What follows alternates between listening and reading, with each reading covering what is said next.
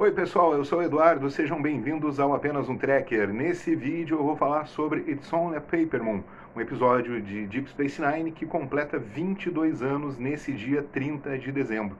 E nada melhor do que ver esse episódio em particular, no final do ano, para que a gente possa renovar as esperanças de que as coisas serão melhores em 2021. Então vem comigo fazer uma viagem ao passado e revisitar esse clássico de Star Trek. Tá no ar o Time Warp.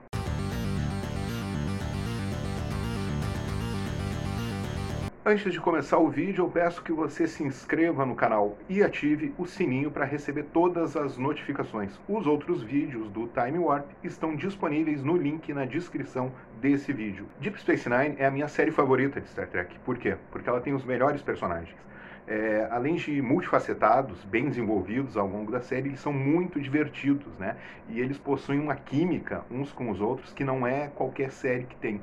E It's Only a Paper Moon, esse episódio do qual eu vou falar agora, é um episódio de personagens. E o mais legal é que ele é centrado em dois personagens que não fazem parte do time principal da série, né? O Ferengi Nog, filho do Ron, sobrinho do Quark, e o inenarrável holograma Vic Fontaine. O Nog é um personagem que aparece já no primeiro episódio da série, no piloto, né? E ele acaba se tornando muito amigo do Jake, como todo mundo sabe.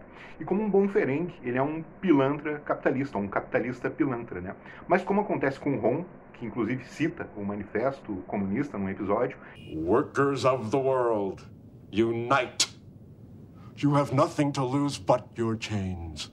E com o Quark, o Nog, pouco a pouco, ele vai assumindo os valores da federação, né? o que provoca uma evolução incrível, fantástica, extraordinária dele como personagem. No caso, ele se torna um oficial da frota, que passa então a ser respeitado e admirado por todos os outros personagens da série, né? Infelizmente o ator que fez o papel do, do Nog, o Aaron Eisenberg, ele morreu no ano passado, que deixou a comunidade Trekker de luto, né? Principalmente pelo Nog ter se tornado um personagem tão querido, né? Mas é, nesse episódio é, ele dá um show. Eu acho que ele é, um, é o grande momento dele em Deep Space Nine. Em Discovery, na terceira temporada, teve uma homenagem é, ao ator e ao personagem, né, na nave USS Nog. Então, de uma maneira ou de outra, a obra do Aaron está aí eternizada. Já o Vic Fontaine, ele é um dos meus personagens favoritos, sem a menor sombra de dúvida, né? embora ele tenha aparecido só no, na última temporada de Deep Space Nine, na sétima temporada.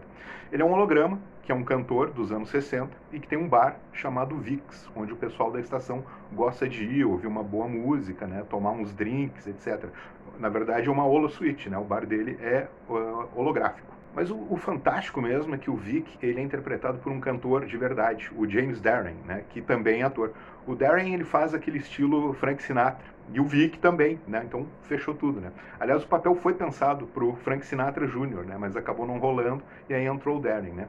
Mas eu penso que não teria sido tão bom com outro ator. Eu acho eh, tanto o personagem quanto o ator adoráveis. A verdade é que o Vic se revela também um grande conselheiro, né? para mim o melhor da história de Star Trek. Me desculpem aí a Diana Troy, a Guinan, a Ezri, né? mas o Vic aconselhando ele é sensacional. Mas enfim, It's Only a Paper Moon vai girar mesmo em torno de uma grande ajuda e dos ótimos conselhos, é claro, que o Vic vai dar para o Nog, mas e que o Nog também vai dar para o Vic, né? Eles se complementam. É um episódio lindo. Por isso eu recomendo, mais uma vez, vejam ou revejam esse episódio nesse final de ano ou no ano novo. A história é a seguinte, o Nog, ele perdeu a perna numa batalha horrível da Guerra Dominion, que acontece dois episódios antes, né?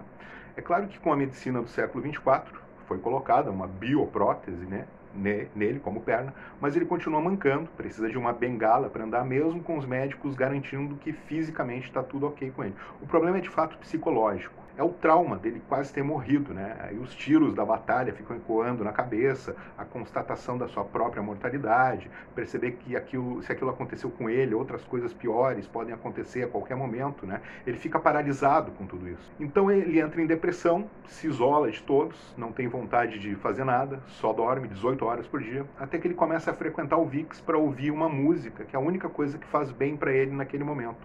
Lá inicia então uma amizade muito legal entre ele e o Vic, né? E aos poucos o Vic vai ajudando o Nog a voltar ao normal. Por exemplo, ele dá uma bengala toda estilosa para ele, que tem um isqueiro, né? Mas que é bem frágil. Aí ele diz: "Ó, oh, cuidado para não colocar todo o peso do corpo, pois ela não vai aguentar". Aí o Nog responde: "Ah, eu não preciso usar todo o peso, né? Ou seja, a bengala na verdade é um escudo né, para que ele não precise mais voltar à dura realidade. Ele se esconde atrás dela, né, talvez nem perceba que esteja fazendo isso. Por outro lado, o Vic também está com problemas, né, problemas na contabilidade do bar. Então ele encontra uma utilidade para o Nog, ajudar a organizar as contas.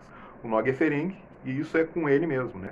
Então ele passa a se sentir muito útil, né? E, just, e, e planejar um futuro, né? Já que ele descobre que o Vic tem grana suficiente para ampliar a casa, para fazer um cassino. Aí, né, os dois se ajudam. Então, o Vic ocupa a cabeça do Nog e o Nog salva o Vic. Ao mesmo tempo, o Nog está deixando o programa do Vic rodar dias e dias inteiros, né? E isso nunca tinha acontecido. Então, é maravilhoso para o Vic que pela primeira vez ele está experimentando uma vida de verdade. Ele vê TV, ele come, ele dorme, ele joga cartas, etc.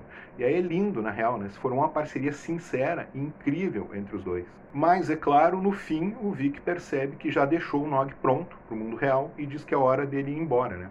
Aí o Nog se desmonta, né? Ele chora, ele diz que tem medo, que ali na Holosuite ele está seguro, tem o ambiente sob controle, ele sabe exatamente o que vai acontecer e o que não vai acontecer. Já no mundo real, onde ele levou um tiro, perdeu a perna, ele não tem controle algum, né? qualquer coisa pode acontecer. É esse o conflito, é o medo da realidade.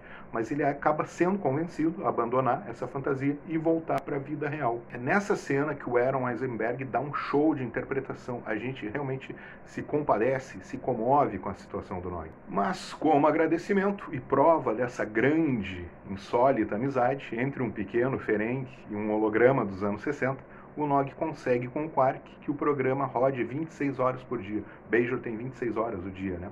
Fazendo com que o Vic possa viver uma vida de verdade, o que é muito bom para nós, porque daí os números musicais apresentados por ele são simplesmente maravilhosos. E é por isso que eu digo, que pena ele ter entrado apenas na última temporada da série. Na real, ele até merecia uma série própria, né? um spin-off, Star Trek Vic Fontaine. Eu acho que isso seria demais.